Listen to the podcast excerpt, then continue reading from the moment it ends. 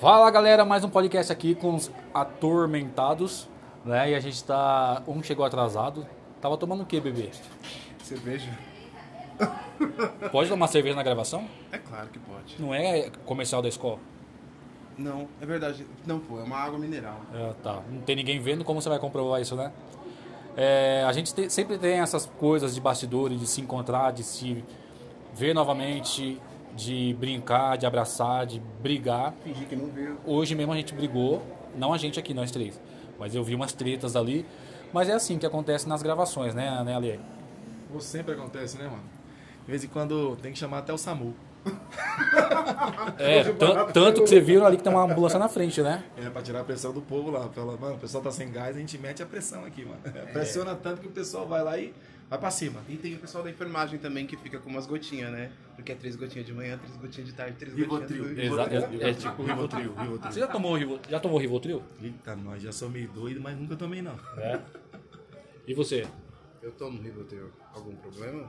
Não, não, só pra saber, porque é importante as pessoas saberem como usar, por que usar, né? Ah, é crise de ansiedade, geralmente, é transtorno bipolar, ansiedade. Ah, entendi por que, que você toma então. Entendeu? Ele, ele- ele fala assim, nossa, que lindo, eu detesto isso.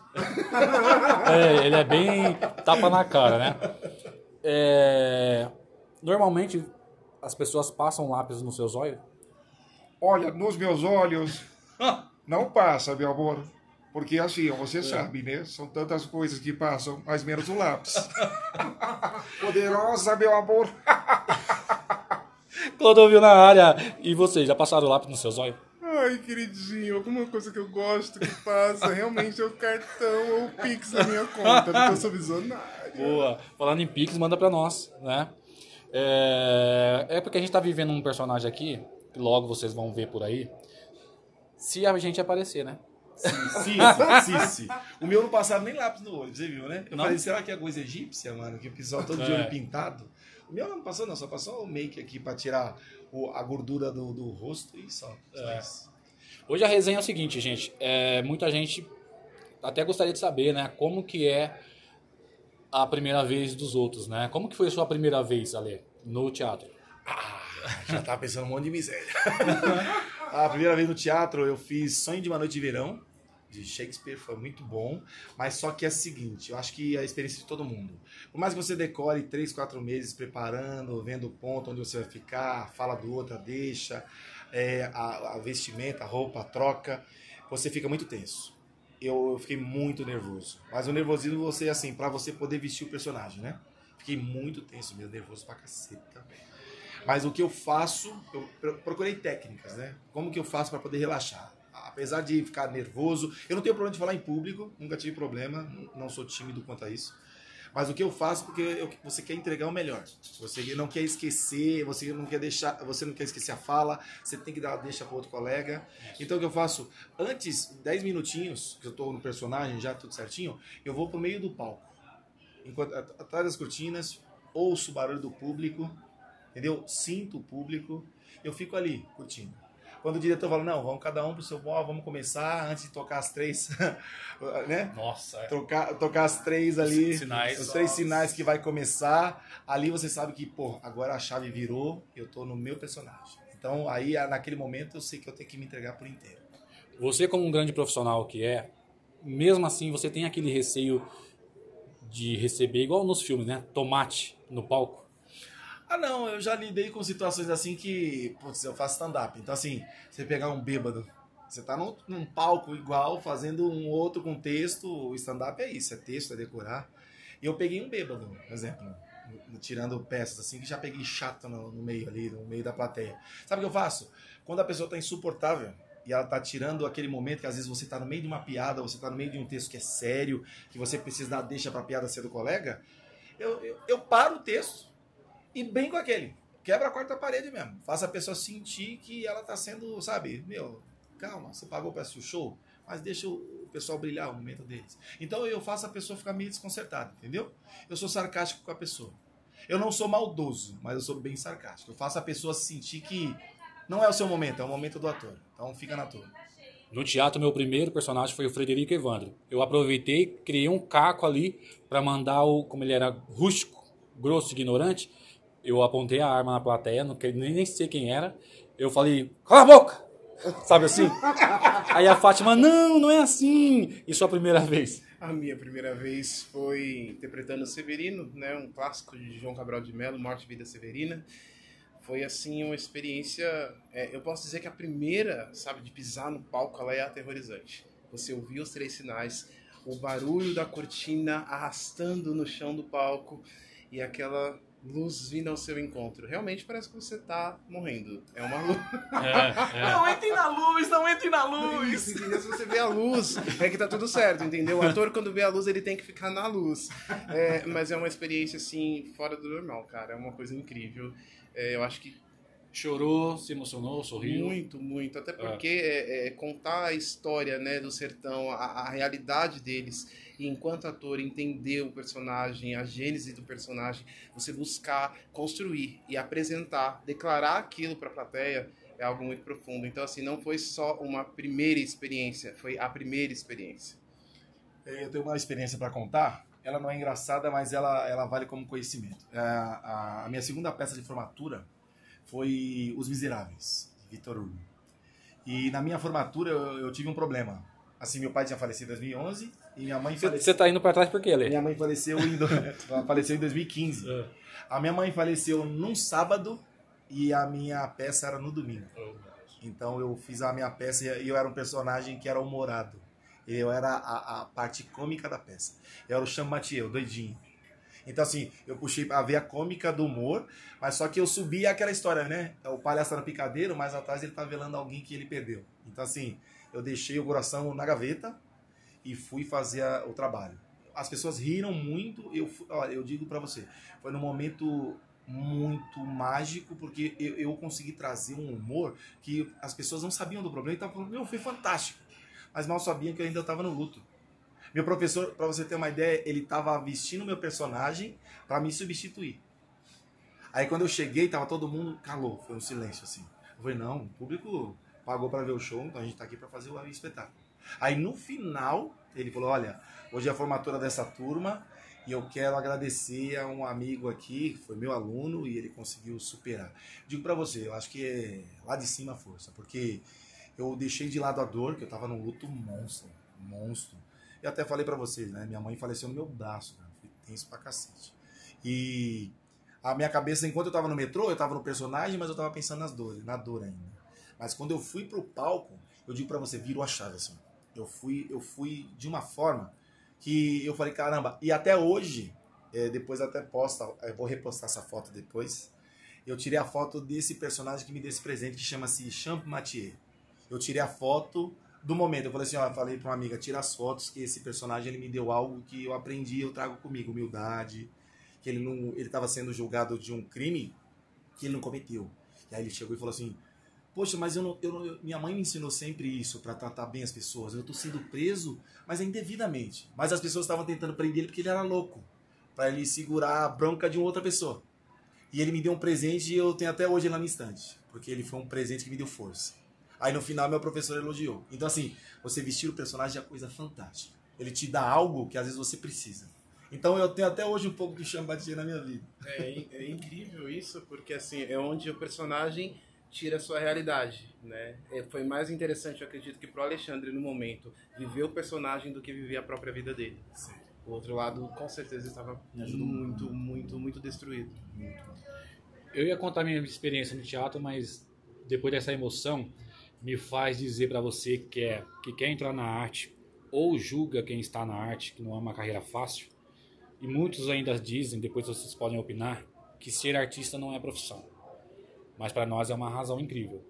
É, nos tira da depressão, nos tira de muitas coisas que a gente poderia fazer de ruim ou viver de ruim, nos dá uma baita criatividade. Eu sou movido pela criatividade. Se eu não estou pensando em algo, criando algo, uma arte para mim ou uma arte para alguém, ou pensando num, num próximo programa de podcast, qualquer coisa, eu sou movido pela arte. Se não é a arte, eu sei onde eu poderia estar. Então a, a arte tem a sua funcionalidade incrível na nossa vida. Já dizia o, o Ale e João, Laura Cardoso, que hoje os artistas estão com pressa.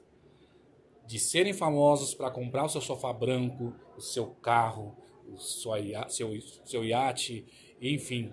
Mas esquecem que tem a obrigação de estudar, de correr atrás e de vivenciar. E, e muito mais do que tudo isso, é o que o, você colocou. Acho que você também deve ter passado experiências difíceis, mesmo estando na arte, é, João. E, e não é fácil, sabe? Mas é prazeroso, é o que nos move. Então, pra gente, a gente não tem pressa de ser famoso, né? Muita gente até pergunta, quando é que você vai aparecer no vídeo? Quando é que a gente vai te ver no teatro? Não sei o quê. Mas não é assim, gente. Quando tiver que vir, virá.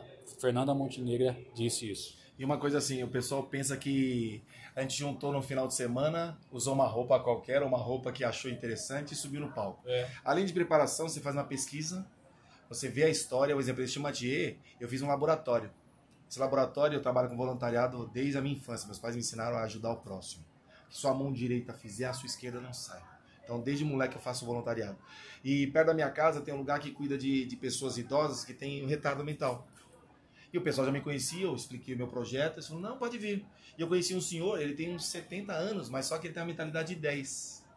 E toda vez que eu ia lá, ele estava jogando bolinha ou peão, mas quando ele via alguém que ele não conhecia, ele se escondia atrás mesmo dos- da- das enfermeiras lá e ficava retraído. E eu fiquei um dia com, com ele, cuidando. Um dia cuidando com ele, trabalhando com ele. Aí fui, levei pirulito. Eu posso levar doce? Pode, ele não é diabético não, pode levar doce. Aí comprei uma dosagem um pequenininho, uma quantidade pouca de doce, levei bolinha e fiquei passando, jogando peão, jogando bolinha. Eu vi que, meu, não era um senhor, era uma criança de 10 anos. Então o Cham Mathieu, o personagem que eu peguei, foi ele. Depois que ele ficou mais à vontade comigo, ele brincava, ele falou, vamos brincar de bolinha? Ele, eu vi uma criança, eu vi uma criança. Então assim, o teatro nos dá essa experiência da gente viver várias vidas numa vida só. Vocês são testemunhas disso. Então a gente vive várias vidas numa vida só.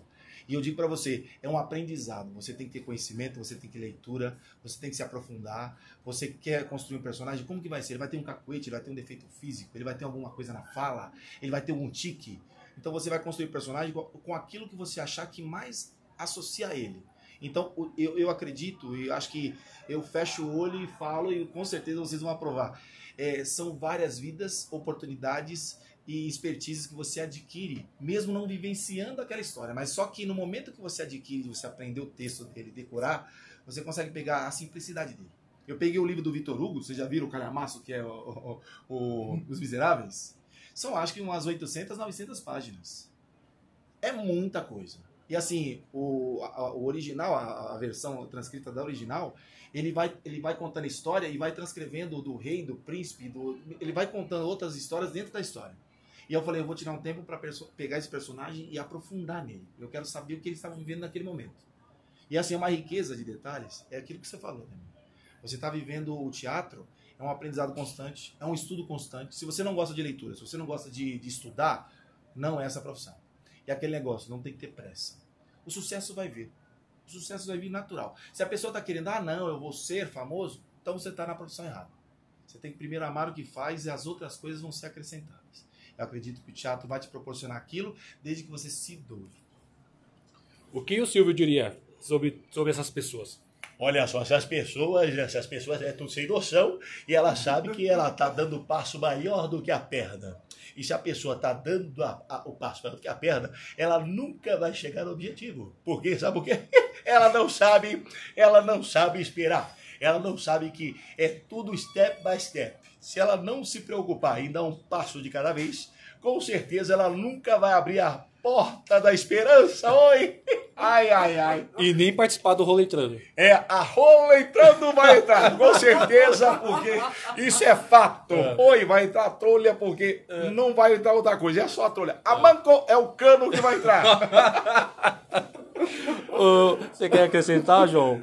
Eu- João, ué, deixa eu falar. Pera aí, uma a Gabi chegou aqui, ela coisa. tá interrompendo o João. O Silvio, licença, é uns passos. Pois não, pois não, pois não, no- Gabi. né, no Ai, ai. set, iluminação, dá um retoque aqui no meu cabelo. Pessoal, hoje eu começo a minha entrevista com ele, a sensação do Reels do momento. Ah, eu, eu posso dizer assim que é, é, a- é a- grande onda, a Tiaga. Tiaga, a minha amiga Tiaga. Fala um pouco pra mim. É porque assim, as pessoas, igual ele falou, né? Porque assim, a minha amiga Tiaga sempre recebe crítica. Eu e a minha amiga Tiaga. Mas a gente quer deixar a gente louca. Mas a gente não nasceu pra ficar louca. A gente nasceu pra brilhar, fazer sucesso aqui na nossa cidade. Ô, Tiaga, e assim, é, qual é o caminho que você tem encontrado, assim, dentro do, do ramo artístico? É assim, a gente primeiro pega o contato de alguém. Igual o Alexandre, sabe assim, a minha amiga Tiaga falou que ele ahn, era o cara pra indicar a gente. Só que ele falou que pode ter o teste do sofá. Então foi aí que eu comecei. É, é, o pessoal da produção falou que o seu microfone tá desligado, nós vamos ter que começar novamente. Então começa com, com ele, com o Alexandre, tá aqui. Ou não sei quem mais tá com ele. Pode ser? Eu não sei se digo, não sei se não digo, só pode ser troca. Esse negócio meio complicado. Agora não sei o que é. Esse negócio de sofá, eu, é bicama esse negócio, é sofá, é, é king size esse sofá. É possível, é possível, menino. Leo, o que que rola no teste do sofá? Olha só. Pelo menos é o que dizem, né? Olha, no teste de sofá rola muitas coisas. Rolam coisas que nem o diabo acredita. Paulo Henrique Amorim. Veja a seguir com uma câmera escondida, nós pegamos o teste de sofá. Ah, O menino cabeludo que parece aquele rei dos mares, ele sentou O no Rei sofá. Leão. O rei leão, o rei leão. o, o Jumba. Ô, louco. O Jumba sentou, daqui a pouco o diretor gostou desse peito peludo dele e falou assim: opa, sente aqui nesse banco, vamos conversar. Ele foi pensando que era pra fazer um texto e o cara falou: Você gosta de karaokê? Toma o microfone e vem cantar nele. Ó, tá vendo? O- e você, no, no jornalismo, Gabi, passou por essas coisas, essa dificuldade, passou por teste, quais foram os testes? Olha, o sofá, assim, sempre fez parte. Vai continuar fazendo parte. E, e- e- e, é, eu. A Hebe era, amava um sofá. Olha, eu não gosto de falar daqueles que já se foram, porque eu ainda, por incrível que pareça, eu ainda estou aqui, entendeu? Eu gosto de sentar no sofá. Gianni Kini que, que o diga, né? Aí vamos mudar de assunto. Vamos mudar de assunto.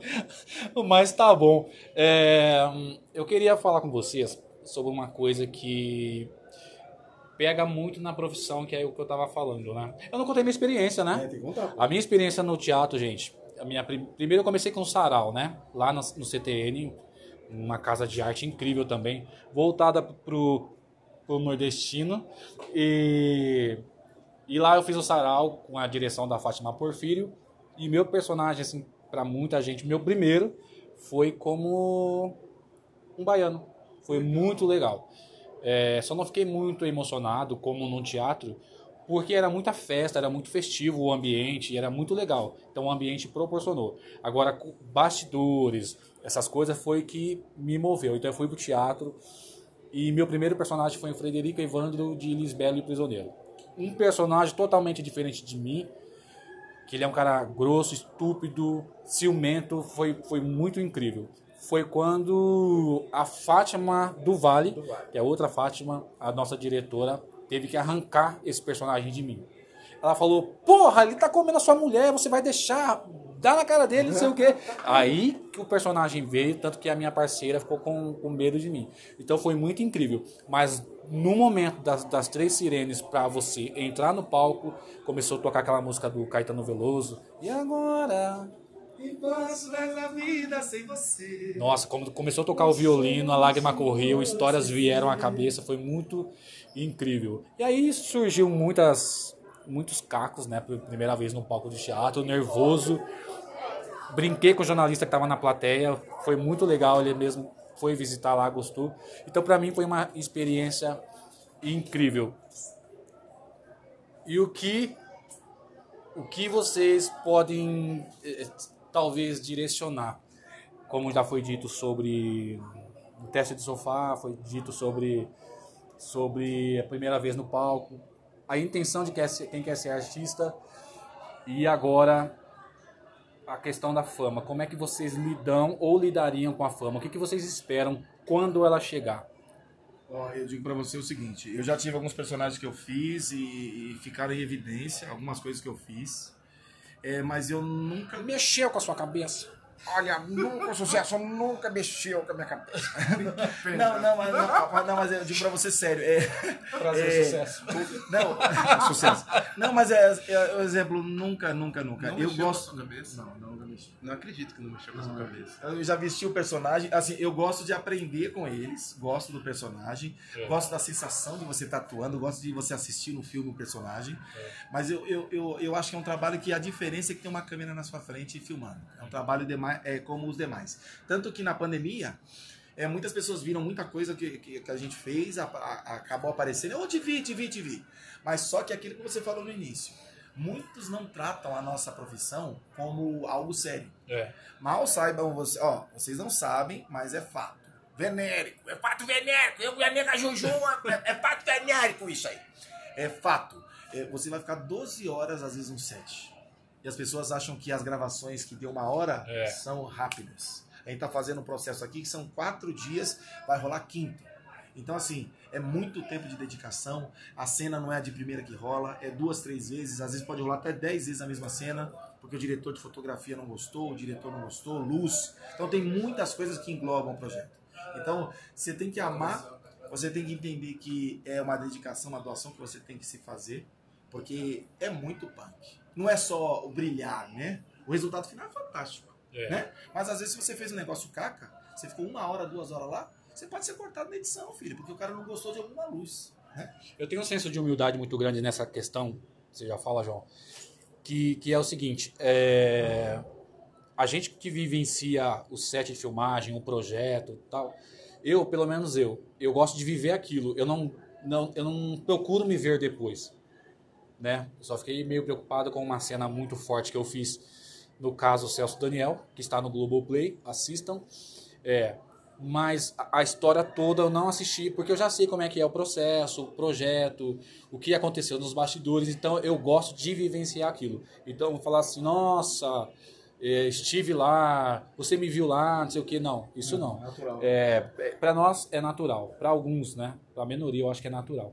É é uma grande naturalidade, na É. verdade, né? Eu foram poucos os trabalhos que eu tive a oportunidade de ver, né? O que eu fiz que às vezes eu estava em outro set, eu recebia prints, né? Estou te vendo na televisão, você está na novela, eu te vi no comercial. E aí aquilo entra, é, eu eu gosto do momento, como você disse. Eu acho que o meu maior Isso. prazer está em estar ali na realidade, em viver a história, em entender o roteiro, é, a cenografia, é algo que me encanta muito, ainda mais é, hoje, né? Depois vocês vão ter acesso, é, fala de, um, de, um, de uma outra realidade que não é né, a nossa.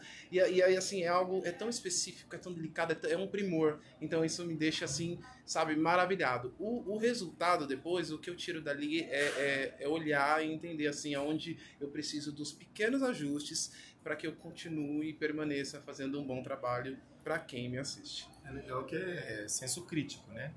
Ele assiste, ele vê onde pode aprimorar e ele trabalha isso. É legal que é o seguinte, humildade. Sim. O que ele demonstra é humildade, atitude. Você identifica que você precisa melhorar ali e você está buscando qualidade. É isso mesmo, esse é o caminho. Se você achar que, ah, eu nasci já pronto, você não, vai, você não sai dali. Você fodeu. Você só se lasca. Porra, e é uma coisa que eu falo que eu acho incrível, assim, é, é que tem trabalhos que eu fiz que eu estou procurando até hoje. Onde que eu apareci. Nossa, super famoso. é isso mesmo. Como ele comentou, é, e eu também disse, que para mim o mais importante é estar aqui no set, ver amigos como o Ale, como o João. Tem muita gente que poderia falar aqui, mas quebraria esse projeto dos atormentados, né? Então a gente já se enquadrou aqui e esperamos fazer o terceiro. É, Isso que é o legal, né? Pra, pelo menos para mim, essa parceria, essa junção de trabalho e a gente já termina um já querendo se ver no próximo. Então as pessoas são mais importantes do que a própria fama em si. Momentos, né? É, hoje, no- em uma das pausas, nós eu estava com o Ademir e, e, e Conversando, viu? Conversando. ah, poxa, não precisava falar. Né, A gente aproveita todas as pausas para conversar. Conversar. E, e- e teve um momento que eu lembrei de uma situação que ele passou na pandemia, que eu me preocupei com ele. Aham. E aí, assim, eu falei pra ele, se fosse necessário se encontrar pra dar um abraço, eu estaria ali disponível, porque eu acho que é, é isso que o set de filmagem traz. Claro que, né, às vezes a gente encontra algumas pessoas assim que a gente, né, é, É, é. indesejáveis, óbvio, como toda profissão, mas como vocês, meus parceiros, é sempre uma honra estar com vocês. Oh, eu que agradeço. E o Ale trabalhou com mais uma pessoa que você queria comentar, Ale? Ah, trabalhei. Eu trabalhei com o Whindersson Nunes, trabalhei com o Tiro Lipa, Ixi, mano, Falcão, eu trabalhei, humorista. Hoje eu vim com a camisa dele. Opa, fantástico. Toda floral. Ah, isso aí é bom. Agora é só esperar uma praia, porque você já tá no ritmo de praia, né? Já, ritmo de festa. E é legal que eu, meu, eu, eu conheci o lado humano da- deles, né? Porque assim, os caras hoje têm fama, têm grana, mas assim, os caras não deixaram subir a cabeça, cara. Não, é Os caras continuam de boa, tranquilo. É, tem o. putz, é, te- teve um colega meu que ele, ele faz stand-up no Nordeste também, que ele é gente boníssima. É, não tô com o nome dele aqui, porque ele tem um apelido diferenciado aqui, mas aí no próximo fica para a próxima entrevista. Assim, pessoas que quando você conhece, você vê que, que ele sai do personagem, que ele continua na mesma, naquela simplicidade, é fantástico. Ah, o Ga- é Galeto. Galeto, ele é do Ceará. Galeto, é fantástico. Fantástico. Se você conhecer ele, ele é de stand-up lá do Nordeste. E quando eu fiz minha primeira apresentação, ele, ele fez a chamada minha, ele fez uma vinhetinha, uma chamada de vídeo e eu coloquei na, na abertura do meu stand-up. Então, assim, eu gosto de aprender com essas pessoas. Assim, eu, eu quero chegar à fama, mas eu quero chegar comendo pastel na esquina, entendeu? Tomando minha garrapinha, jogando bola, vendo os amigos. Se as pessoas, a, a molecada, até hoje a molecada cola, eu falo, meu, eu cheguei, você pode chegar. Eu quero ser um exemplo para aquela molecada que acha que não, é, tá tudo distante, o ator, é, o ator mora lá nos jardins. Eu tenho um orgulho quanto a isso. É, Gente. na verdade, é, desculpa, é, na verdade ele se inspira em mim, porque um pouco antes de começar Verdade, né, o podcast, verdade, ele sou- estava falando que... Eu sou teu fã. É, entendeu? É porque eu alcancei um... Oi, oi, produção, peraí. Ah, ah, gente, a gente vai ter que encerrar por aqui, porque acabou. A gente vai voltar a gravar de novo, tá bom? Beijo pra vocês, tchau. Tchau, pessoal! Alô, até a próxima!